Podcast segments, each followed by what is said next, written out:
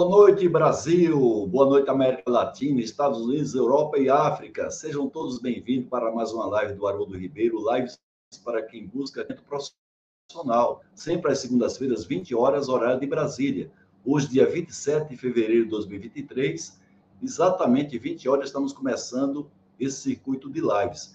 Hoje concluímos o circuito de gestão de ativos e manutenção, com chave de ouro. Daqui a pouco a gente vai trazer o nosso convidado, é, para que todos vocês possam é, tanto conhecer o Denis, como também aprender um pouco mais com a sua vasta experiência, principalmente na área de confiabilidade, não somente a confiabilidade centrada em, em, em manutenção, mas também a confiabilidade como base para a gestão de ativos. Como sempre, as nossas lives ela tem o apoio da Mark Editora, que é a maior editora de livros sobre negócios da América Latina, e também temos agora também o apoio do Paulo Walter, do canal manutenção.net, um canal que coloca à sua disposição vários indicadores de manutenção, indicadores vastos, que você pode acessar. Então, vai lá no site manutenção.net, quer dizer, sem o cedilha, sem o, a, sem o é, tio, para que você possa acessar vários dados, vários indicadores de manutenção coletados pelo nosso querido Paulo Walter. Hoje nós vamos ter aqui para compensar a sua participação, o sorteio do curso à distância de 5S ou de TPM dentro dos 30 cursos que nós oferecemos ao mercado, você pode escolher com direito a certificado. Vamos sortear três livros desse best-seller chamado Facilitação, que é editado pela Quatro Editora, que agora está também presente na Europa, principalmente entrando pelo mercado literário de Portugal. Então, nós vamos sortear no final é, com quem participar, colocando algum tipo de, de informação no nosso chat, tanto aos demais colegas, como também para fazer perguntas para o nosso convidado e também para nos elogiar, elogiar a nossa, a nossa live, principalmente o nosso convidado. Então, vocês vão ter aí três exemplares desse livro e vamos ter também a, a disponibilidade dos três livros, o RCM na quarta geração da manutenção, a moderna gestão de ativos, de autoria do Denis Mortellari, que é o nosso convidado de hoje, e nossos queridos Kleber Siqueira, que deve estar assistindo a nossa live de hoje lá é, no Texas, em San Antônio, perto ali de Houston, e o Ney Pisato. São três grandes amigos que produziram esse livro. Eu tenho, inclusive, é um é, é, livro de cabeceira, que eu utilizo o RCM para o pilar de manutenção planejada dentro do TPM, já que eu sou consultor é, desse tema. E temos, vamos ter então, três exemplares do livro que foi disponibilizado pelo, pelo Denis Motellari e o livro PCM Descomplicado, que foi disponibilizado pelo nosso querido também Jonathan Teles. Então, são sete livros e um curso à distância. Então, tudo isso aí para poder compensar a sua participação. Muito bem. Sem maiores delongas, vamos convidar aqui o nosso querido Denis Motellari participar aqui conosco do nosso bate-papo de hoje. Denis, boa noite, como vai? Tudo bem? Boa noite, Haroldo Ribeiro, como é que vai você? Tudo bem, graças a Deus. É, finalmente Sim. nós estamos aqui ao vivo e a cores, né, na sua segunda-feira. Depois de algumas tentativas, a gente não conseguiu, eu tive Opa. alguns problemas no início do ano, mas o ano passado e esse ano, mas finalmente nós estamos aqui vamos, vamos trocar um, um pouco de conversa aqui durante algum tempo. Pois não, Haroldo. Agradecer, agradecer a sua participação. Era um desejo muito grande meu desde o ano passado. Infelizmente, você estava aí fazendo um tratamento médico, mas agora, graças a Deus, está aí em pleno vigor físico, pelo menos espero eu, né? E Será? nós aproveitamos, nós aproveitamos, né, Denis? O ano passado, exatamente há quase um ano atrás, eu fiz uma entrevista com você contando um pouco a sua vida profissional eu vou colocar daqui a pouco no nosso chat o link que as pessoas podem assistir essa entrevista, que ela compõe um livro que vai ser editado esse ano, pela contando a história da manutenção do Brasil, um livro de pesquisa que eu fiz, entrevistando vários protagonistas do movimento da manutenção do Brasil, e não podia faltar a sua participação nesse livro histórico que vai ser editado esse ano pela Quatro Marca Editora. Então, desde já, Denis, eu agradeço a sua participação você está dando sim para agora a gente fazer esse evento online. Cara, eu acredito que as coisas têm hora certa, né, Haroldo? Nada acontece nem antes, nem depois. Hoje é o momento certo. E eu quero aproveitar e dar boa noite também a todos que estão aí conectados conosco, né? Prestigiando aí a PDCA, prestigiando o Haroldo Ribeiro já às segundas-feiras, né? É, costumeiramente, todas as segundas-feiras, e estou à disposição de você é, a partir de agora. Pois não. Exatamente. Eu também agradeço muito ao pessoal que participa aqui, o pessoal também que compartilha a divulgação dessas lives com a sua rede de relacionamento. Eu sempre digo, viu, Denis? A gente tem muita gente boa, bem qualificada, que está procurando, às vezes não está desempregada, mas uma melhor colocação no mercado de trabalho. E lives como essa, que traz pessoas como você, com alta experiência, as pessoas que não te conhecem vão comprovar aqui a sua vasta experiência sobre esse tema de confiabilidade então, não deixa de ser um aprendizado a mais para, para que as pessoas estejam preparadas, não somente para uma entrevista, mas também, no momento que entrar numa empresa, possa agregar valor à, à empresa com um conhecimento a mais, ou fortalecimento né, do conhecimento que a pessoa, por acaso, já tenha, nos temas que os convidados aqui buscam compartilhar conosco em, em função da sua vasta experiência. Então, a gente agradece a participação da nossa audiência e eu queria perguntar, você está aí com a denominação CEO das SQL Brasil, e a primeira pergunta, até para poder esclarecer para a nossa audiência, Denis, o que é a SQL Brasil? Bom, é, o que é a SQL Brasil? Quando, quando você fala SQL, você remete à informática, né? É, a, gente, a gente já conversou, eu já contei um pouco a história, aquela história fica para outra oportunidade, mas é, o que acontece é que, na realidade, a gente iniciou é, o trabalho aqui representando aqui no Brasil uma empresa de informática. A, a SQL, é, a SQL holandesa, que era uma empresa que trouxe para o Brasil, que tinha o objetivo de trazer para o Brasil duas coisas.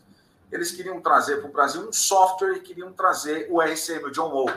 Né? E fizeram isso. Associaram-se, então, é, na época, com o Kleber Siqueira, e fizeram isso. E o que acontece? O software ele acabou não vingando. Era uma empresa de, de informática, mas acabou não, não prosperando. Né? Ele, ele parou, saiu do nosso mercado, porque na época já tinha Máximo e estava entrando na SAP e mais os nacionais que a gente tinha, então não deu muito certo.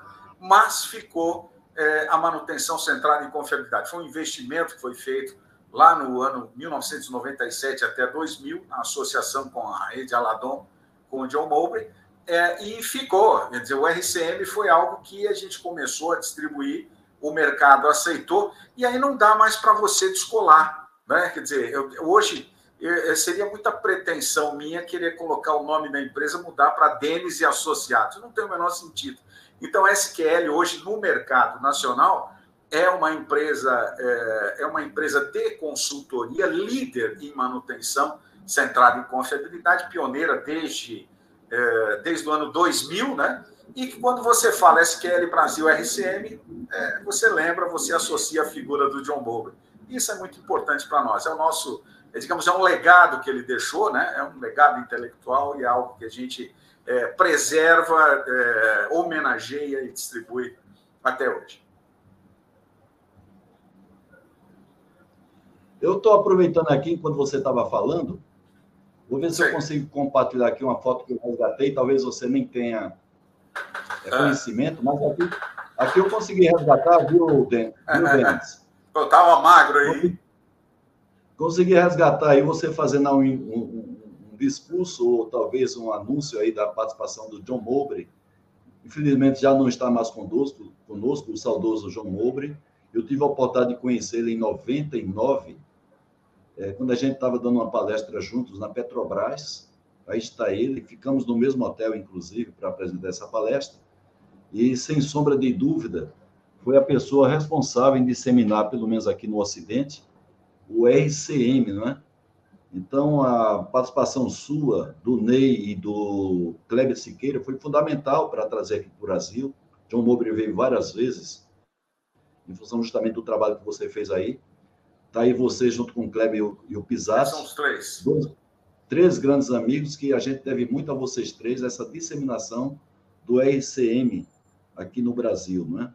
Então, aqui eu consegui resgatar essa fotografia para quem não conhece o Kleber e o Ney Pisati. E é, você, você foi pego de surpresa, que você não sabia. Eu tenho aqui, inclusive, o livro do João Mobre, né, que para mim é, uma, é um livro de cabeceira, e o seu livro, que você escreveu junto com o Kleber, e com o Ney Pisato, que também é meu livro de cabeceira, né? Inclusive, nós vamos sortear esse livro hoje.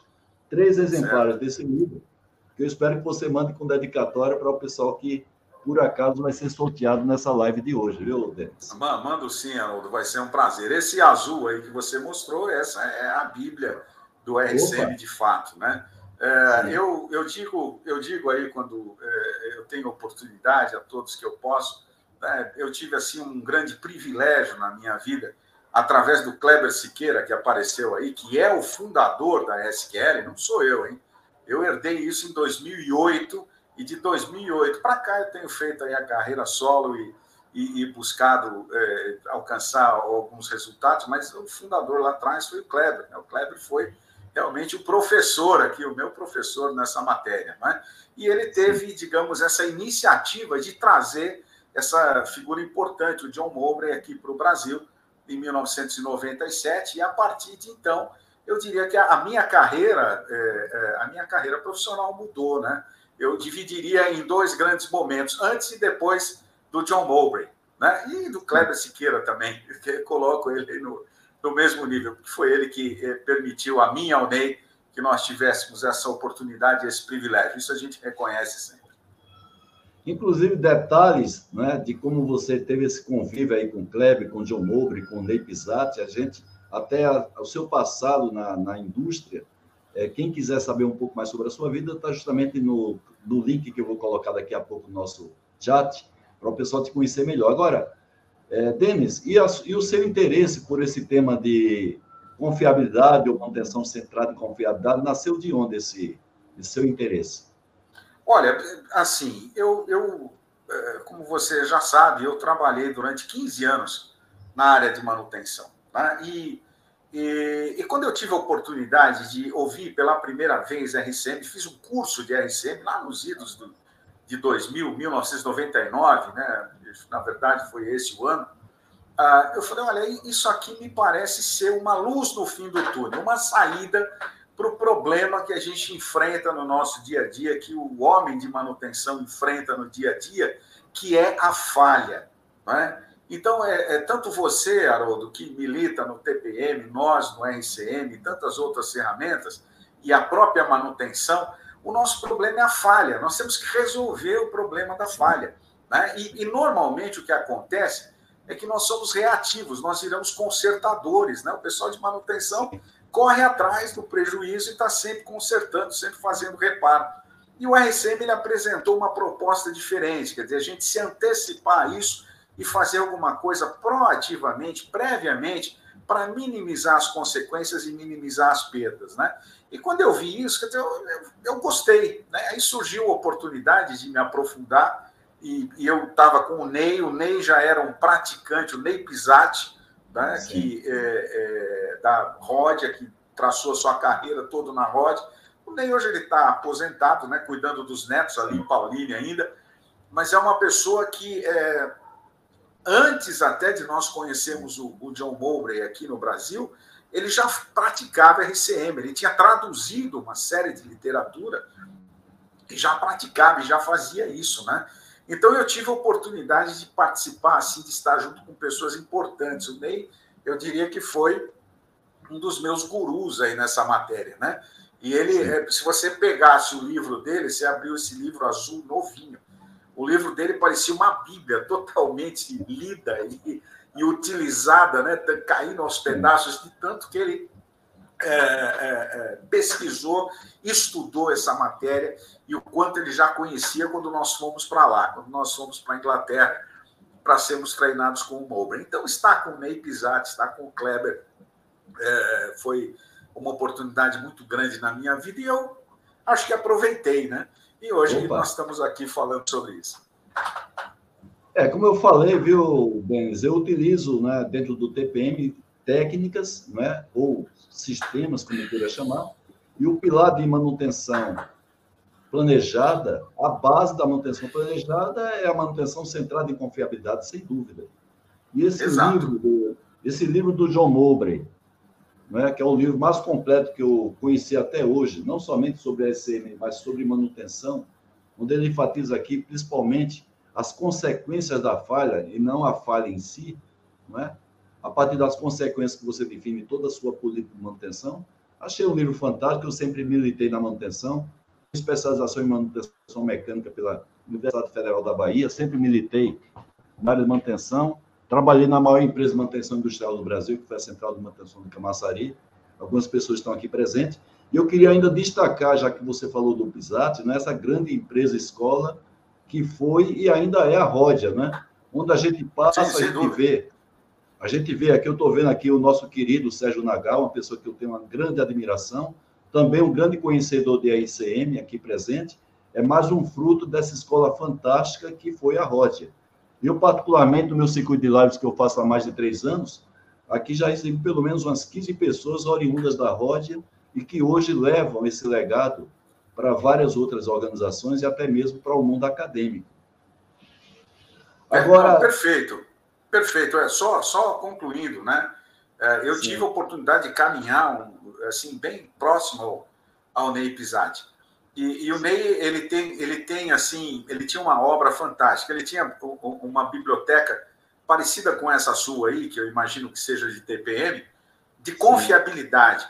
E ele Sim. não se contentava em, em, possuir os livros e estudá-los, mas ele traduzia. Né?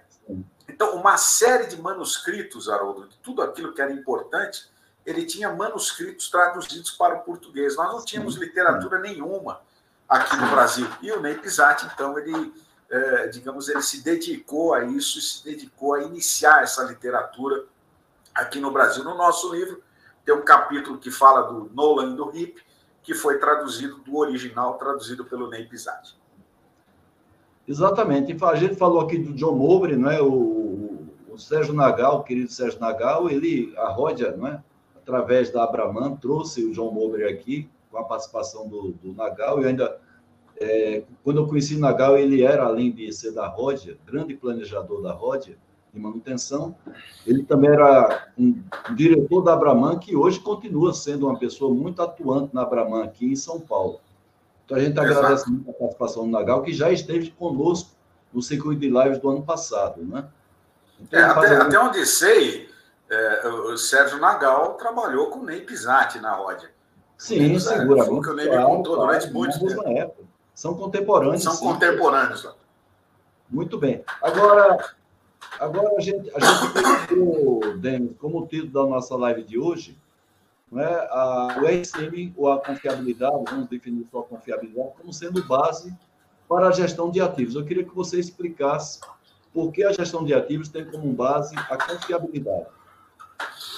Vamos lá. É, assim, Haroldo, é, nós, nós estamos no mercado há 20 anos, né? E nós estamos falando desse tema confiabilidade, estamos falando assim de manutenção centrada em confiabilidade, RCM mais especificamente, durante esses 20 anos. É, e quando, é, mais ou menos em 2008, eu tive a oportunidade, um, um amigo nosso que, que, eu, é, é que é bastante próximo também, uma pessoa importante, é, Romeu Landi, que eu quero citar aqui, uma pessoa importantíssima que trabalhou conosco também, é, uma pessoa com uma cultura assim muito grande, um engenheiro com uma formação tremenda. Ele estava numa outra área e ele falou: olha, existe uma onda no exterior falando sobre gestão de ativos. Existe um documento, um tal de PAS 55, e era bom que você desse uma olhada nisso. Então eu falei, ok, vamos pesquisar aqui, vamos ver o que é. Por quê? Porque nós estávamos militando aí com o RCM e eu queria ver o que era isso, essa onda, digamos, que estava vindo. Então, nós fomos pesquisar, inclusive fora do Brasil, nós fomos, é, é, é, nós fomos pesquisar é, o que seria isso, o que continha esse PAS, para ver se isso estava alinhado metodologicamente com aquilo que a gente fazia. Né? Então, é, esse foi um momento importante e nós começamos a procurar estudar o tema e nós percebemos que o RCM tinha tudo a ver com aquilo que esse PAS 55, que depois se tornou, é, em 2014, a ISO 55000, é, tinha como premissas. Não é? Então, é, é, é tem algumas premissas hoje que a ISO 55000, é, ela fala sobre melhoria financeira, ela fala sobre é, tomada de decisão, né? quer dizer, para futuros investimentos, o próprio gerenciamento do risco, né? melhoria da qualidade, São, são nove pontos aqui: demonstração de responsabilidade social, conformidade com o processo, uma série de melhoria de imagem, não é? sustentabilidade organizacional, eficiência, eficácia dos processos. Então, a ISO 55000, espera um pouco, mas o, o RCM ele busca todas essas premissas. Quer dizer, tem tudo a ver com aquilo que a, a, a que a ISO 55000 é, prega. Então, é, quando nós estudamos isso um pouco mais a fundo, depois em 2014 ela foi lançada pela Abraman aqui, não é? A, a, a NBR, é, em português, foi lançada aqui no Brasil. É, e concomitantemente ao lançamento é, da, da, dessa norma, da ISO 55000, 55001 e, e, aqui no Brasil e, os, e as derivadas, né? nós fizemos o lançamento do nosso livro. Por quê? Nós percebemos e, e nós lançamos o, qual, qual é o título do livro? O RCM, na quarta geração da manutenção, a moderna gestão de ativos. Então, o que é a quarta geração da manutenção? É o momento que a gente está vivendo hoje, cronológico, não é? E a moderna gestão de ativos? Eu me refiro à moderna gestão de ativos, a ISO 55000. Por quê? Gestão de ativos todo mundo sempre fez, Haroldo, não é nenhuma novidade. Toda Sim. empresa eh, que produz alguma coisa, que tem uma rede produtiva, ela sabe gerenciar os seus ativos. Sim. Né? Mas a ISO 55000 ela vem trazer algumas premissas para você melhorar seus resultados, para você buscar melhoria, digamos, em cada um desses pontos aí que eu falei, e de você alcançar auferir aí resultados resultados melhores. Então, é, é, a partir daí, nós lançamos esse livro e percebemos que o RCM estava totalmente é, de acordo com essas premissas, estava totalmente de acordo com aquilo que a ISO 55000 é, pregava. E hoje, é, uma das coisas que a gente tem visto, e, e aí respondendo a sua pergunta efetivamente, não é? Nós temos trabalhando, nós temos trabalhado é, também existe uma forte demanda para a implementação da ISO 55000. As empresas elas não têm buscado, é, as empresas não têm buscado é, certificação, mas têm buscado os benefícios que a norma pode trazer. Isso é o que a gente tem percebido.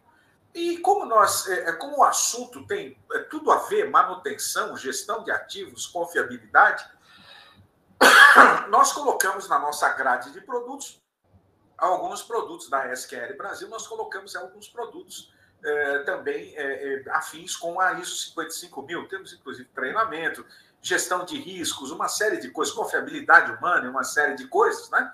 E nós temos percebido uma Sim. demanda alta desse, eh, desses assuntos também. Agora, aqui é que está o ponto. Por que eu estou eh, eh, insistindo e eu tenho pregado isso por aí, que a confiabilidade deve ser uma base para essa moderna gestão de ativos? Porque eu tenho percebido, Haroldo, e, e as empresas que vêm nos procurar, eles estão procurando é, a gestão, digamos, eles estão procurando as melhorias, os benefícios que a norma pode trazer, mas, é, na verdade, o que eles estão buscando é performance nos seus equipamentos. Então, eles vêm sim, buscar sim, isso, claro, 55 claro. mil, sim. querendo melhorar a performance.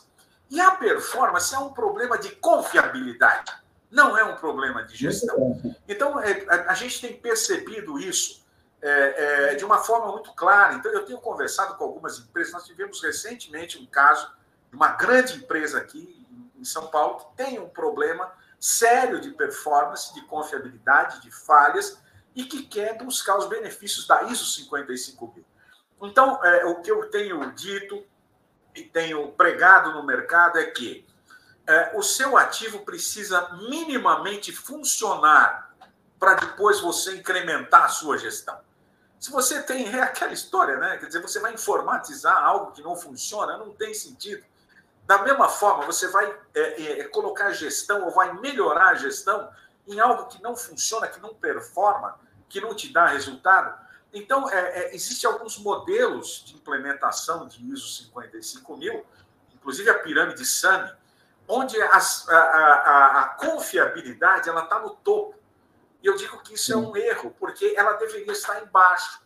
é, você começa com a confiabilidade. A confiabilidade, você não precisa, é, digamos, aprimorar nada para atingir a confiabilidade. Se você tem um problema no ativo, você aplica ali e colhe os resultados e resolve o problema.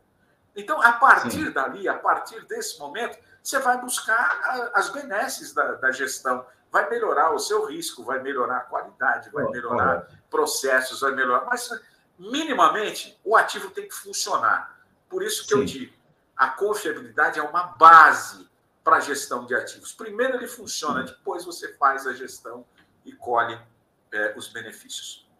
Muito bem, Denis. Inclusive, né, no passado, a gente tinha muita preocupação com relação à confiabilidade por conta de continuidade de processo para redução de lucro cessante, não é? paradas repentinas de equipamentos. Mas hoje a gente tem um apelo muito grande com a questão da própria sustentabilidade. Não é? Então, dependendo do processo que você esteja aí gerenciando, um problema de confiabilidade vai gerar não somente perdas no processo produtivo, ou chamado lucro cessante ou receita cessante, como também impactos ambientais, que vai prejudicar a empresa em vários aspectos e pode também prejudicar a própria comunidade, vidas de pessoas, as sessões sociais. Então, a confiabilidade ela ganhou importância muito grande porque ela deixou de ser uma ferramenta utilizada somente para continuidade de processo visando a produtividade, mas também agora com relação à questão de impacto ambiental. Né? Então, claro, sem dúvida. É um valor muito grande, uma amplitude maior. Não, sem dúvida. É, é uma, uma das, um dos diferenciais, e aí eu estou falando especificamente da, do RCM, é, a manutenção centrada em confiabilidade ela nasceu para aviões. E, e, qual é, digamos, o, o, o, qual é o grande problema do avião? É, é a operação num alto nível de risco. Sim. É? Ou seja, quando você tem um acidente, você tem um incidente que se transforma num acidente, numa falha, e existe uma queda, quer dizer, além de você interromper o teu processo, que é não levar as pessoas a um determinado local, de um local para o outro, quer dizer, provavelmente vai morrer todo mundo. Sim, então, a, a consequência é muito maior que o lucro cessante. É uma consequência totalmente ligada à segurança. Então, é, é, o RSM, quando ele nasceu, eh, Haroldo, lá na década de 60, eles priorizaram é, dispositivos de proteção e priorizaram o aspecto de segurança e meio ambiente. Né? É, é, por quê? Porque são mais importantes. Né? Quer dizer, o, o, o, meio ambiente hoje ele para a sua planta. Né? Quer dizer, não para o seu ativo. A falha para o seu ativo. Mas uma falha, por exemplo, que polua, que vá para o manancial, alguma coisa, ela vai parar a sua planta. Então é extremamente importante. Nós precisamos entender isso, né? é, é, que esses aspectos, juntamente com o aspecto, é, digamos, da performance, né? com o aspecto do desempenho, eles precisam ser priorizados. E a manutenção centrada em confiabilidade faz isso. E a ISO 55000 também. Uma matéria importante que a ISO 55000 apresenta é o gerenciamento de risco é algo que a gente tem negligenciado um pouco, é, mas eu acredito que isso ainda vai, vai dar certo aqui no país. É, a norma ISO 55000 ela diz que a gente deveria, nós todas as empresas deveriam manter um modelo de gestão, um modelo Sim. de gestão de risco dentro da sua organização. Quer dizer, gestão de risco não é análise de risco. Gestão de risco Sim. Não é você verificar apenas o risco uma única vez, mas é você ter um modelo onde você vai medindo continuamente e você verifica aumentos, atua naquilo, reduz e, inclusive, encontra oportunidades de ganho. Né? Então, isso é uma coisa importante que a ISO 55000 vem trazer Sim. e que o RSM já tratava lá desde a década de 60, justamente porque nasceu para aviões, Haroldo. Muito bem. Denis, acabou a nossa vida boa agora, né? Porque está pipocando aqui perguntas da audiência. Então, a nossa vida já... boa acabou. Agora, agora vamos para os torpedos aí. O João Mosquim, que esteve conosco aqui na semana passada, grande profissional também, principalmente ele deu uma aula aqui sobre paradas de, de manutenção, né? uma verdadeira aula. As pessoas ficaram aqui admiradas com a vasta experiência do Mosquim. E ele pergunta para você, Denis, Hoje, ah. o foco da gestão de ativos está nos ativos físicos existentes. Por que a dificuldade para levar o estudo de confiabilidade para a fase de concepção no projeto? É, É, obrigado pela pergunta aí, Mosquinha. É um prazer que você esteja aqui conosco.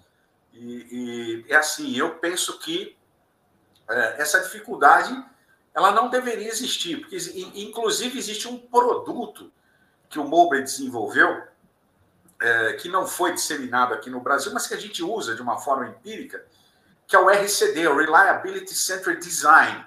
É você, na, na fase de projeto, é você pensar a confiabilidade e mantenabilidade, né? antes que o, que o, que o digamos que o, que o, o equipamento esteja operando. E nós temos trabalhado em várias oportunidades assim.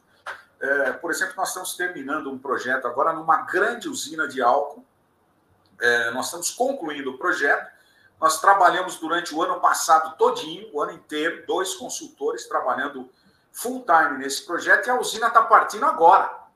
Então, veja, foi durante a concepção. E te digo mais, durante a concepção, é, você consegue pegar, inclusive, vários pontos de melhoria que não havia enxergado apenas é, no desenvolvimento do projeto. Não é? Então, isso já foi feito, inclusive, em outras fábricas, nós tivemos a oportunidade. O que, que você precisa para fazer o RCB? Você precisa, de, é, você precisa conhecer o processo que vai ser implementado, você precisa conhecer os equipamentos, dizer, os modos de falha, você precisa ter pessoas é, que sejam especialistas naquele tipo de equipamento, mesmo que ele não esteja, é, mesmo que ele não esteja operando ainda, e você vai desenvolver, né? por analogia, eventualmente, porque modo de falha é o mesmo. Quer dizer, se você tem um motor, uma bomba, um retentor, um rolamento, vai ser a mesma coisa, a forma de falhar mesmo. Então, a gente tem trabalhado em diversas oportunidades em equipamentos que ainda não estão funcionando e o resultado tem sido muito bom. Né? Se quiser conversar depois mais sobre isso, nós estamos à disposição. É, o Nagal, inclusive, faz um comentário complementar aí, não é, da aplicação da confiabilidade na fase de projeto. É, a gente tem aquela, aquela visão do, do custo do ciclo de vida do equipamento, né, e não apenas o preço de aquisição ou do equipamento ou do projeto, muito importante. Inclusive, o TPM tem isso aí como um dos pilares. E temos mais perguntas aqui. Então, vamos à pergunta aqui do Tiago Lopes. Denis, uma empresa com muito passivo. Saudações, Tiago. Uma empresa com muito passivo técnico, por onde começar? Aí ele colocou eliminar passivos, treinar as pessoas e organizar os processos. Por onde é que a gente deve começar? A empresa está muito defasada com relação à gestão dos seus ativos. Olha, precisa começar pelas pessoas, sempre. Né? É, eu digo que você pensar confiabilidade ou pensar RCM é, é a mudança de um paradigma mental. Né? É, é, você entender que as coisas podem ser feitas de uma outra forma. Né? É, então, o, o que a gente tem feito, nós hoje, quando nós fazemos um grande projeto, a gente apresenta inicialmente um workshop. Né? E, e, você pode colocar lá é, os diretores, todo o corpo diretivo, aquelas pessoas que estão buscando a solução, para que a gente mostre o, o novo modelo mental, o novo modelo mental da manutenção centrada em confiabilidade. Existe, existe alguns paradigmas, né? Por exemplo, quantidade de manutenção não traz confiabilidade, pelo contrário, ela tira a confiabilidade, ela aumenta os custos e ela traz mortalidade infantil. O, o, o fabricante não é o melhor plano de manutenção. Né? Sim. É, é, o plano de manutenção, quem, o melhor plano de manutenção quem desenvolve é o, é, é o usuário, é aquele Sim. que conhece o seu equipamento. E uma série de paradigmas que precisam ser mudados. Não é? Às vezes a gente conversa com as pessoas, ah, mas eu sempre fiz assim, o sempre vai mudar. Se você sempre fez, fez assim, se você vai aplicar os conceitos da manutenção centrada em confiabilidade, você vai passar a fazer assado. Agora, você precisa entender e aceitar isso, aí é difícil. Porque normalmente as pessoas que fazem da forma antiga, às vezes são refratárias e reticentes a fazer de uma outra forma. Ou seja, é substituir, por exemplo, uma grande preventiva, uma grande parada por monitoramentos. Será que todos Sim. estão preparados a fazer isso? Eventualmente não. Então, esse modelo mental, muitas vezes a gente conversa com as pessoas, eu sempre fiz assim. Então, ok, você sempre fez assim e funciona. Só que, de repente, é muito caro. E hoje Sim. nós temos um aspecto extremamente importante que é o custo. Eu não posso me dar o luxo de ter tanta coisa em estoque, eu não posso me dar o luxo de parar tanto tempo o equipamento, então precisa rever os conceitos.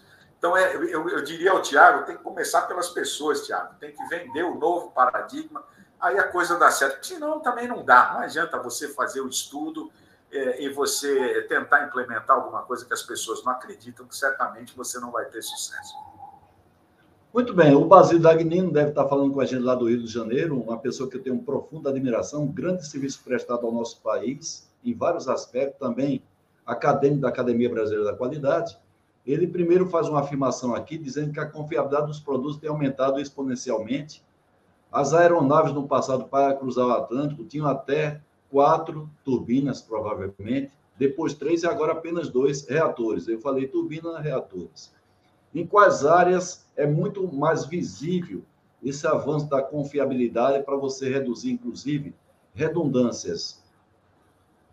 Tá. É, é assim. É, eu diria que utilidades é uma área é, extremamente importante. Né? Muitas vezes as pessoas perguntam por onde eu começo, onde eu vou buscar a confiabilidade. Né? E às vezes você tem lá, a área de utilidades tem tudo redundante. Né? Você tem lá duas bombas, dois compressores, três, é, e vai, e por aí vai, né? É, é, três geradores tal, e tem uma série de equipamentos, e muitas vezes é, esses equipamentos sofrem um tratamento errado. Eles sofrem manutenção invasiva, isso fica caro, isso aumenta os custos e reduz a confiabilidade. Não é? Então, o tratamento correto, quer dizer, o RCM ele traz um, um tratamento para dispositivos de proteção que é diferenciado, que a gente não faz isso na manutenção é, tradicional, que é efetivar uma política de testes para verificar, verificar se está funcionando. Então, se você já tem, é, digamos, a, a, a, tua redundância, você precisa tra tratar a redundância corretamente. A redundância ela foi colocada para trazer confiabilidade. Agora, se ela não funciona, ela não resolve. Não é? Esse, é, esse é o grande problema. O Mowbray tem um, uma máxima dele, em um trabalho que ele publicou, desculpe, que ele diz o seguinte: é, você, você implementar um dispositivo de proteção, uma redundância, é, é você colocar, é, buscar confiabilidade naquela, naquele processo, naquela função. Sim. Agora, a redundância Sim. também falha. Né? Então você Isso. precisa aprender a tratar com aquilo lá também.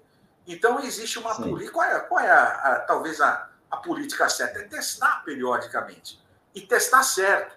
Você, eventualmente, você tem lá o teu gerador, você faz o teste, o gerador está ok. Quando termina a energia, ele não entra.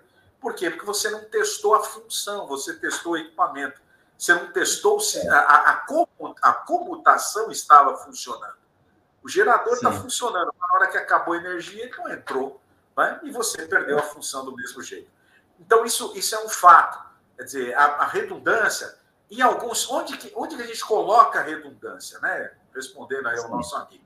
A gente coloca onde você não pode ter parada. É ali. Quer dizer, onde o teu processo não pode parar, efetivamente você coloca uma redundância. Agora, você tem que tratar a redundância corretamente também, porque senão é, é como se você não a tivesse. Muito bem, o Gustavo Araújo ele faz uma pergunta aqui interessante, né? Com relação à confiabilidade humana. Inclusive, a Juliana Fará esteve aqui conosco também, foi, a gente falou sobre esse tema. E ele pergunta qual é a dificuldade que se tem no estudo de uma confiabilidade. Normalmente, você não leva em consideração a confiabilidade humana, e muitas vezes, não é, Dena? A gente sabe muito bem que você tem um ativo altamente confiável. Eu, vou, eu diria que, por exemplo, algumas quedas de aviões, acidentes aéreos, quando vai se investigar uma causa provável é a falha humana, por conta disso se cria pouca IOCs, para que a falha humana não prevaleça sobre o equipamento, mas porque aqui na hora de um estudo de confiabilidade, normalmente os engenheiros de confiabilidade não tratam esse assunto da confiabilidade humana, até para poder criar pouca IOCs, para fugir dessas falhas humanas. Tá. É, Aí é, é, assim, né? Depois as pessoas só. Você só fala em John Mowbray, mas é, eu tenho que falar, Odo, não, não tem jeito, né? Se você pegar esse livro azul, você vai ver que tem lá no final é, dele, eu não sei exatamente a página, eu estou com um aqui também, mas se você quiser ver, lá no final tem é, um apêndice que fala sobre risco e fala sobre erro humano. É, e, e, o John Mowbray, é, quando, quando ele diz o seguinte: quando você está levantando as possibilidades de falha, né, você está levantando as possibilidades de falha de um modo de falha, de um processo qualquer ou de uma funcionalidade qualquer, você tem que considerar a falha humana, se ela for plausível de ocorrer. Por quê? Porque se ela puder ocorrer, ela vai ocorrer. Então, se você Sim. tem lá uma válvula, por exemplo, não sei se você achou aí, mas você tem lá o erro humano. Tem um apêndice inteiro Sim. falando sobre o erro humano. Isso aí é de 1990, Haroldo. Respondendo Sim. aqui ao nosso colega Gustavo. Então, John Bowman, lá em 1990, ele falou: é, quando vocês fizerem um estudo de confiabilidade, relacionem as possibilidades de falha humana, porque elas vão acontecer. E quando elas acontecerem, vai derrubar o teu processo. Não é? Então, isso é, é, é, isso é uma coisa que a gente sempre procurou fazer. Agora, como é que você trata o erro humano? Primeiro que é, ninguém que erra fala que errou. Né? Tem, estatística você não tem. Pelo menos aqui no Brasil a gente não tem, é um problema sério. Por quê? Porque a liderança é punitiva, tal, é uma série de aspectos. A gente não tem isso. Agora, é, é, seria interessante a gente estudar o erro humano para melhorar os processos. Isso é um fato. Então, a primeira coisa, talvez, a gente tem que assumir que ele existe. Tem que encarar isso de frente. Outra coisa que as empresas estão reticentes a encarar. Né? O equipamento falha, mas aquele camarada que opera e o cara que é, faz a manutenção e que dá o um aperto no parafuso, esse aí também falha. Eu estou falando do sim, manutentor sim. e estou falando do operador. Então, sim. eles não podem ficar fora do processo. Então, o RCM, desde lá de trás, ele considera isso aí. Quer dizer, se o camarada puder esquecer alguma coisa, ele vai esquecer. Então, você tem que considerar e tentar minimizar a probabilidade disso ocorrer você está incrementando a confiabilidade do teu processo quando você faz isso. E, e, digo mais, né? As estatísticas estrangeiras, a gente não tem aqui no Brasil, mas nós temos externas, né? As estatísticas externas dizem que 60%, 70% das falhas nos processos tem como causa raiz erro de pessoas, erros humanos. Então, como é que a gente não vai considerar isso se nós queremos confiabilidade nos nossos processos. É essencial que a gente considere.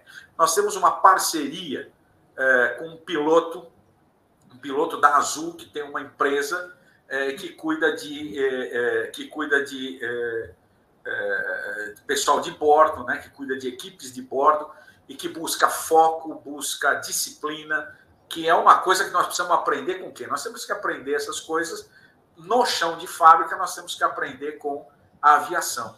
É? E o pessoal da aviação tem muito a nos ensinar sobre isso.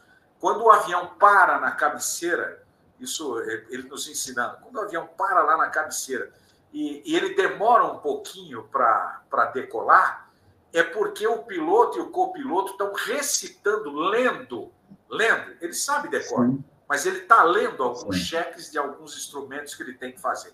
É obrigatório que ele faça. Não é? Por quê? Porque ali Sim existe o risco, por exemplo, de cair e de haver uma tragédia de todas aquelas pessoas. Então, esse, essa é uma fronteira que nós precisamos atingir, é, respondendo aqui ao nosso colega, que a gente ainda não conseguiu sensibilizar a direção, a alta direção sobre isso, mas o ser humano precisa ser cuidado. O equipamento já está sendo, o ser humano talvez seja a próxima fronteira que precisa ser cuidado também.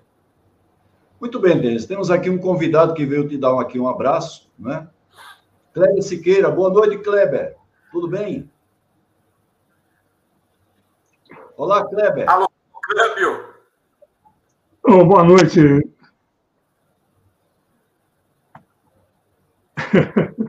Fala, Kleber. Boa noite. Está tá com um pequeno delay aqui, mas uh, uh, eu quero cumprimentar todos que estão na live, né?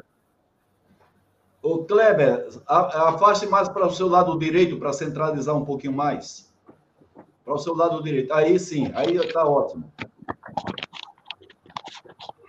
Você perceba tá que, inclusive, nós estamos, univers... Eh, nós estamos aqui de uniforme, uniformizados, todo mundo de azul.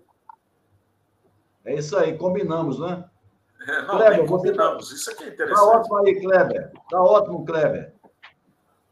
Não, agora não. Tava ótimo você, é porque tá dando um delay aí para o Kleber. Kleber, centraliza aí, não está saindo o seu rosto. Levanta mais. Aí está ótimo. Muito tá bem, Kleber. Kleber, para aí, meu amigo. Kleber, tá você está falando aí do Texas, é isso? Bom. É, centraliza um pouco mais aí, Kleber, na tela. Oh, desculpe, viu, Haroldo, que estou tendo uma dificuldade com a câmera aqui. Assim tá bom. Está parado, parado é. aí, fique quietinho, fica quieto. Kleber, boa noite para você aí, um prazer tê-lo aqui, para dar um abraço aí no Denis. Primeiramente, eu quero agradecer a oportunidade de estar aqui, né?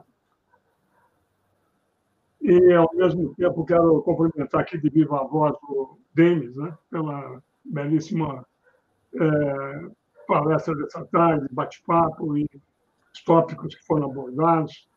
E também parabenizar pelo sucesso aí com a, com a SQL, viu, Denis? Que é um sucesso que todo mundo reconhece. Né? Muito obrigado, Kleber.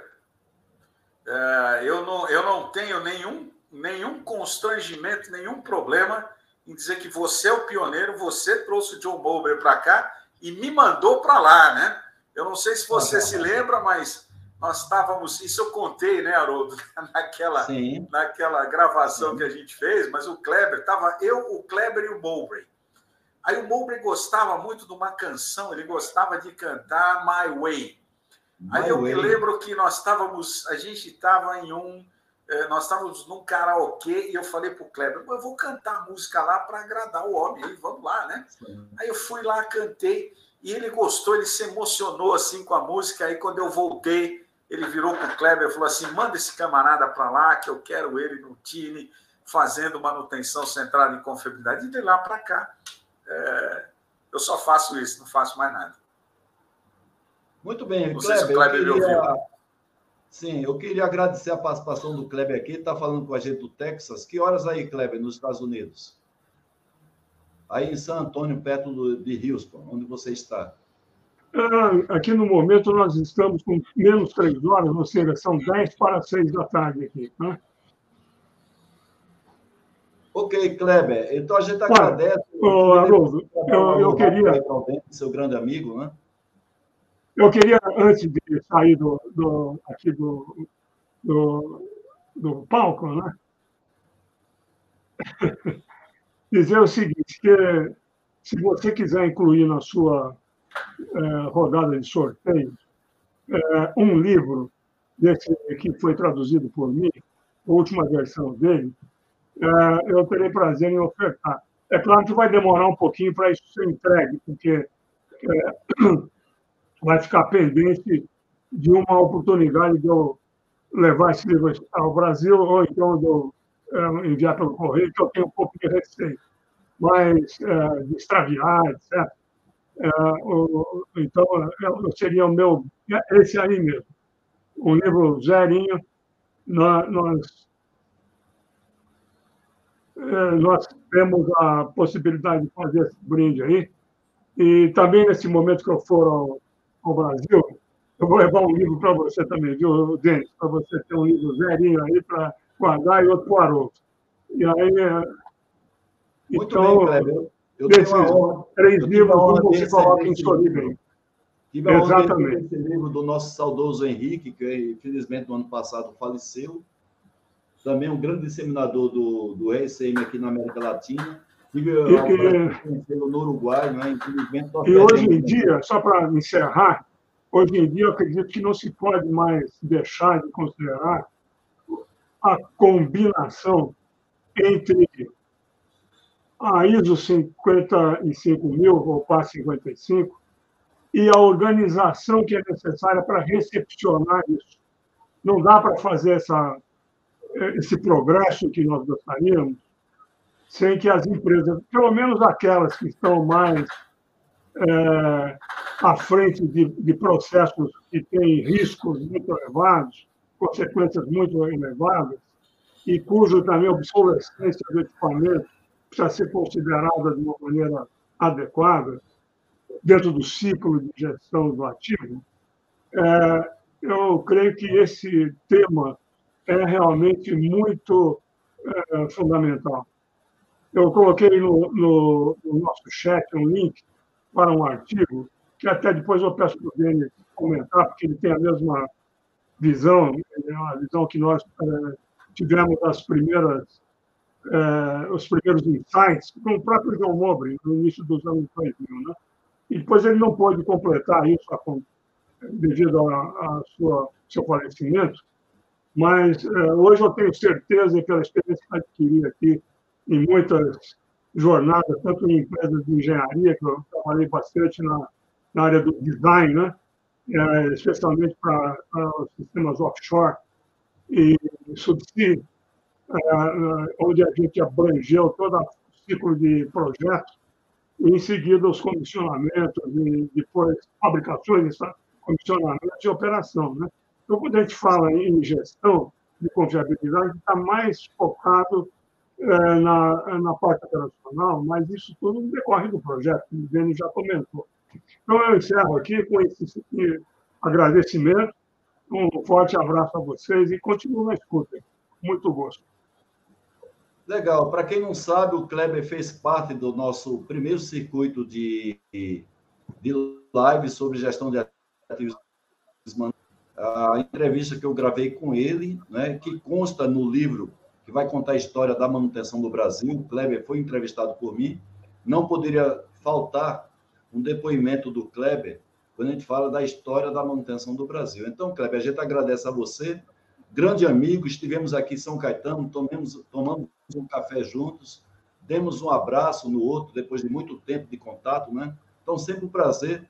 Você é uma pessoa querida por todos nós aqui no Brasil, uma pessoa humana fantástica, não é? e também um grande profissional. Então, boa noite para você, Cleber. Obrigado por dar essa palhinha. Muito obrigado, uma boa noite para você, Haroldo, para o Denis também, para todos que estão na audiência da, da live de hoje. É um prazer tê-lo aqui. Um abraço. É, um grande abraço para você e vamos desenvolver mais esse assunto. Um abraço. Muito bem. Denis, por essa você não esperava, né, Denis? Obrigado, Haroldo. Agradeço. Disso, né? agradeço, porque Sim. As coisas que eu estou falando aqui, o Kleber é testemunha, né? Nós temos aí umas histórias boas, né? incluindo com o John Bowen, mas é, fica para uma outra oportunidade. Opa! Muito bem, então a gente tinha terminado aquela, aquela, aquele comentário seu. Tem uma colocação aqui do feito, fe, é, feita pelo Ricardo Morilovski, vou tentar resgatar, mas ele pergunta qual é, qual é a diferença que tem entre, entre a gente falar sobre é, confiabilidade na, na hora de você definir um equipamento ou desenvolver um projeto, e o pilar que a gente chama na, na, no TPM de prevenção da manutenção, ou controle inicial. Eu tenho propriedade para falar um pouco sobre a questão do, do desse pilar, porque é a minha expertise, mas Fica você também tem, não, mas você também tem conhecimento. Então eu queria que você, já que é o convidado, comentar, se for o caso, eu faço uma complementação. Fica à vontade. Tá bom. Tá bom. É, a, a, a, confiabilidade, Haroldo, e como é que é o nome do nosso colega? Eu perdi, desculpe. É Ricardo é, Morrilov. Está falando com a gente Ricardo, da Bahia, da terra de Santo Amaro. Perfeito. A confiabilidade ela nasceu originalmente para desenvolvimento dos produtos. Tá? Quer dizer, é, ela não nasceu para gestão de ativos. Absolutamente, não é essa a ideia. E isso, é, no pós-guerra, você, você, imagina, durante a guerra, né, você está lá no fronte de batalha, aí você está com o seu, o, o, seu tanque de guerra e você vai atirar e ele não atira. Você vai ter um problema. Né? Você tem um problema sério ali. Quer dizer, ou você está ou você tá no fronte assim com o seu tanque de guerra e ele morre o motor. Você já imaginou isso? O que você vai fazer? Você vai descer e empurrar, dar um tranco, né? Para você. Não vai. Né? Então, a, a confiabilidade surgiu como uma necessidade é, para os processos e para os equipamentos, os materiais e tudo mais, não é? E aí surge lá atrás, como primeira, é, como primeira ferramenta, o FEMEA. Né? O FEMEA ele é precursor do RCM, ele nasceu antes do RCM. E se você vai hoje, por exemplo, nas montadoras, a gente tem muito contato aqui com o pessoal da GM, é, eles usam o FEMEA para absolutamente tudo. Né? E o FEMEA resolve. Você vai nas montadoras, é FEMEA, é, é, é M-FEMEA para manutenção, é O-FEMEA para operação, é D-FEMEA para design, e tudo, tudo se resolve com o FEMER. Então, a, a, a, o que acontece? Para você trazer para a, para a, gestão do ativo, a gente não traz exatamente da mesma forma. O RCM, digamos, é uma metodologia que nasceu para gerar as ações que você vai tomar periodicamente, né? as ações que você vai utilizar periodicamente para manter as funcionalidades do teu, do teu equipamento ativas. É isso. Então não é pro, ele nasceu para o desenvolvimento do produto, mas aqui a gente utiliza para manter o produto funcionando. Então não é exatamente a mesma coisa. Né? É, como é que você desenvolve o produto? Você utiliza históricos de falhas. Você utiliza, por exemplo, ensaios, uma série de coisas, aproximações, né? E uma série de coisas lá que funcionam, que são usadas para você desenvolver o teu produto para resolver o problema das falhas. O RCM, na realidade, ele quer resolver o problema da função. É, parece a mesma coisa, mas não é. É, é diferente. Né? Ele vem para manter a funcionalidade. E os FEMEAs e a confiabilidade vêm para resolver o problema das falhas. A confiabilidade nasce no projeto. Né? É, ou, o equipamento é bom ou não é. O projeto é bom ou não é bom. O que, que a gente faz depois? Isso lá no CAPEX. O que, que a gente faz aqui no OPEX? A gente precisa resgatar e manter aquela confiabilidade que nasceu lá. Né? Então, são, é, é, são approaches diferentes de confiabilidade, é, digamos, para resolver o problema da gestão do ativo. Mais um no projeto, no desenvolvimento, e outro é, no seu desempenho, no seu funcionamento. Pode complementar aí, Haroldo. Não, é isso mesmo, né? A gente tem é, sempre o TPM, ele é um sistema mais de gestão. Eu vejo a confiabilidade, ele, ele entra muito já na parte estatística, né? A gente vai na, no fundo, no fundo, nos aspectos mecânicos do equipamento. Então eu vejo assim o TPM ele ele puxa, não é? Ao você desenvolver os pilares do TPM, você puxa algumas ferramentas algumas técnicas, inclusive você falou aí de FEMEA, que é a base, o, o Nagal fez esse comentário aí, né? a base do RCM é o FEMEA. Então eu vejo muito isso, viu, Ricardo? Eu vejo o TPM como sendo um sistema que puxa justamente esses conhecimentos, essas técnicas, essas metodologias, para formar um, um sistema muito mais completo de gestão da eficiência de uma planta, de gestão dos equipamentos. Denis, é, na brincadeira, meu amigo. Oi. Pode falar, por favor, fica à vontade. Não, eu, eu diria para você assim, né? É, o, o, TPM ele foi desenvolvido é, lá no Japão? É, o, o Deming foi para lá, levou todas as ferramentas de qualidade e tal, e deu muito certo, né? Porque o japonês ele tem muita disciplina, tem muita aplicação, então muitas vezes as pessoas ficavam frustradas aqui porque não obtinham os resultados que eram obtidos lá no Japão. Mas é, é óbvio, lá você tem japonês e você tem brasileiro. A, a, cultura é diferente. Né? Mas o fato é, é, é que quando a gente está falando em TPM, ele, ele nasceu para resolver o problema das máquinas operatrizes, e ele resolveu. Né? Quer dizer, você resolveu lá e, e, e, as máquinas passaram a produzir de uma forma diferente, o japonês teve excelentes resultados. O RCM ele nasceu de uma outra forma, ele nasceu por um outro ponto, ele veio pela aviação. Né? Então, é, é aquilo que a gente falou no início aqui, Haroldo, pensando já, pensando talvez prioritariamente na segurança. Né? É, pensando, porque o que você tem que manter? Você tem que manter a função do avião. O que é a função do avião? É se deslocar de um ponto até um outro ponto, sem parar no meio, não pode parar. Não é? Agora, tem outras coisas, você precisa também, as pessoas precisam chegar vivas dentro do avião. Então, você precisa, por exemplo, manter a pressão, você precisa manter a temperatura, tem uma série de coisas que você precisa manter. Então, o RCM, digamos, ele tem, ele olha os aspectos, ele olha outros aspectos é, que transcendem, digamos, o FEMEA tradicional é, é, e mesmo o foco nas é, máquinas operatrizes, né? E, ele, e aí você tem que entrar dentro, não pelo, veja, não pelo modo estatístico, mas pelo conhecimento e experiência das pessoas. Isso é diferente também. Né? Muitas vezes as pessoas, não, mas a, a, confiabilidade na gestão de ativos ela é baseada no conhecimento, ela é baseada na experiência das pessoas. E o RCM ele potencializa esse conhecimento para você dar soluções aos problemas que você convive no teu dia a dia. É basicamente isso. Então a gente precisa das pessoas. Ele é um catalisador, digamos assim, desse conhecimento para trazer as soluções, que às vezes estão debaixo do nosso nariz, a gente não enxerga. Ele nos ajuda nisso. Denis, meu amigo, nove Oi. horas da noite, passou rápido, né? Muitas perguntas, muitas colocações. As contribuições que o pessoal dá, que não são em forma de perguntas, mas vão contribuindo aqui com informações, é o caso aqui do Nagal. Né? O Nagal a gente sabe muito bem. Aquela o Nagal, o Nagal é, o Nagal é, é um contribuidor contumaz.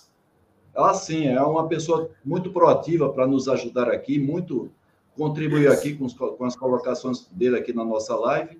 Mas chegamos ao final aí. Eu não queria abusar da boa vontade dos nossos convidados. Vamos somente fazer o seguinte: vamos cumprir uma promessa de campanha aqui. Claro, a gente não vamos. tem como colocar todas as perguntas aqui da nossa audiência para o nosso convidado, mas eu queria cumprir a promessa de campanha, que é o sorteio, senão o pessoal me mata, então vamos sortear aqui. Na verdade, são oito livros, olha só. Vai ter o curso de TPM ou 5S à distância, você vai escolher dentro de 30 cursos é, e vai, vai ter dois anos para fazer os cursos 5S ou TPM. Três exemplares do livro Facilitação, Um Jeito de Ser, da Quatro Marca Editora, um grande best-seller. Vamos sortear três livros do é, Denis, o Ney e o Kleber Siqueira, o RCM na quarta geração de manutenção, a modelo de gestão de ativos, o livro PCM Descomplicado, do Jonathan Teles, e o livro prometido do Kleber Siqueira, que é esse livro do John Mowbray, que é um grande best-seller, que foi traduzido aqui pelo, justamente pelo Kleber Siqueira. Tem na versão português e espanhol, só vai ter um pouco de paciência, que o, o Denis está lá, o, o Kleber está nos Estados Unidos, e vai demorar um pouco para que ele mande esse livro, mas o importante é chegar. Quem não estava, inclusive, com o livro, veio de graça isso daí, não é, Denis? Agora vamos colocar aqui, compartilhar Vamos compartilhar. Esse, esse, esse, aí é mosca branca, hein? Se você ganhar, você coloca numa redoma, porque esse aqui não tem, não. Eu tenho o meu. Exatamente, eu tenho, né? inclusive, assinado né? pelo John. Mas esse aí ninguém põe nem a mão. Opa! Então vamos fazer o sorteio aqui com o próprio aplicativo do StreamYard. Boa sorte para todos. Vamos sortear primeiro o curso à distância, 5S OTPM. Quem for sorteado, manda os dados para pdca.terra.com.br.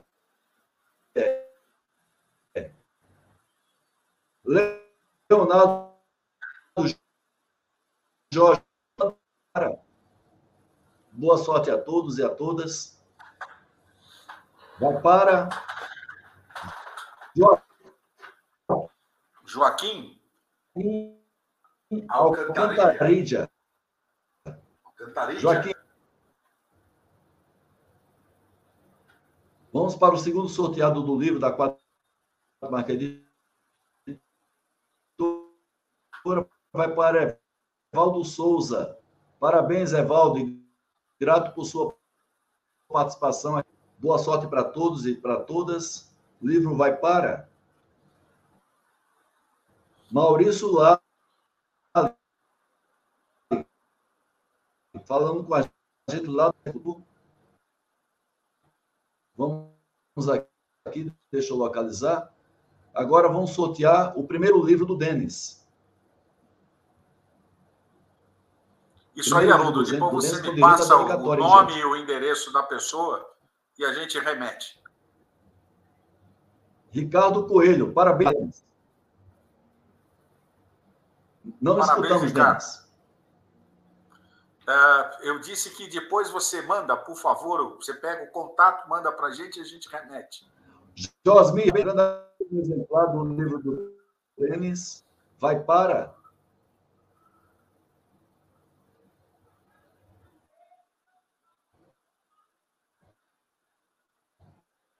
Marcos Roberto Alves Faria, Teles, PCM Descomplicado. PCM Descomplicado vai para o Ulisses Araújo. Música Branca, RCM, uma obra-prima do John Mowbray, RCM 2. Capa dura, capa de luxo, vai para. Diogo Souza. Diogo Souza. Então, parabéns a todos. Não esqueçam de mandar. É, não esqueçam de mandar o endereço completo para pdca.terra.com.br. Denis, mais uma vez, parabenizar por sua belíssima apresentação, agradecer mais uma vez por ter aceitado esse convite. Você sabe que muito me honra a sua amizade, a amizade que a gente tem de há muito tempo, desde que a gente se conheceu através justamente do Kleber, profissional que eu tenho grande admiração, participamos de estudos juntos, e fico muito feliz você ter recuperado plenamente a sua saúde, isso é muito importante para a gente. Obrigado. Eu queria passar para você fazer as suas considerações finais, depois a gente se despede da nossa audiência e a gente vai anunciar oficialmente nosso próximo circuito de lives. Por favor, Denis. Uh, eu, eu agradeço, né, Haroldo? É uma oportunidade muito boa é, de poder falar com o seu público. Né? Nós, nós temos, hoje, através da internet, a gente tem diversos públicos, né? A gente tem o pessoal mais jovem, que é lá o público de outras lives que a gente participa, nós temos o nosso e temos o seu. Né? E é um prazer muito grande estar aqui hoje, poder compartilhar um pouquinho do nosso trabalho, da experiência que a gente tem, é, é, que a gente tem acumulado durante esses anos. Né? Nós temos aprendido como fazer e como não fazer, Haroldo, principalmente. Não é? E esse tem sido, assim, digamos, o, o, o segredo é, do resultado que a SQL tem tido. Então, nós estamos bastante contentes, agradeço mais uma vez a, o convite não é? e a oportunidade por ter participado aqui, e nós ficamos desde já à disposição. Né? É, nós ficamos à disposição lá no, se quiser é, nos contatar, fique à disposição para responder qualquer pergunta que não foi respondida, né? É, ou fazer qualquer consideração. Ou como disse o Haroldo, né? se você quiser elogiar, criticar, fique à vontade aí. É, a gente está aqui a gente está na chuva aqui é para se queimar, né? Como já diria o Vicente Mateus, lembra disso? Não? Eu me lembro, é da sim. sua época. Presidente do Corinthians, né? Pois é. Gente, então Mas é isso aí. Muito obrigado, viu? Boa noite a todos, muito obrigado, agradeço muito. Não vai dar para a gente colocar aqui na tela todos os agradecimentos, os parabéns do nosso, da nossa audiência, a gente desde já agradece a todos. E eu vou fechar a nossa live de hoje Além de desejar a todos uma excelente semana, fiquem sempre com Deus. Vou colocar aqui o clipe do nosso próximo circuito que eu espero de vocês na próxima segunda-feira. Denis, grande abraço para você, boa noite a todos e curtam, curtam aí o clipe do nosso próximo circuito. Boa noite, gente. Fiquem com Deus.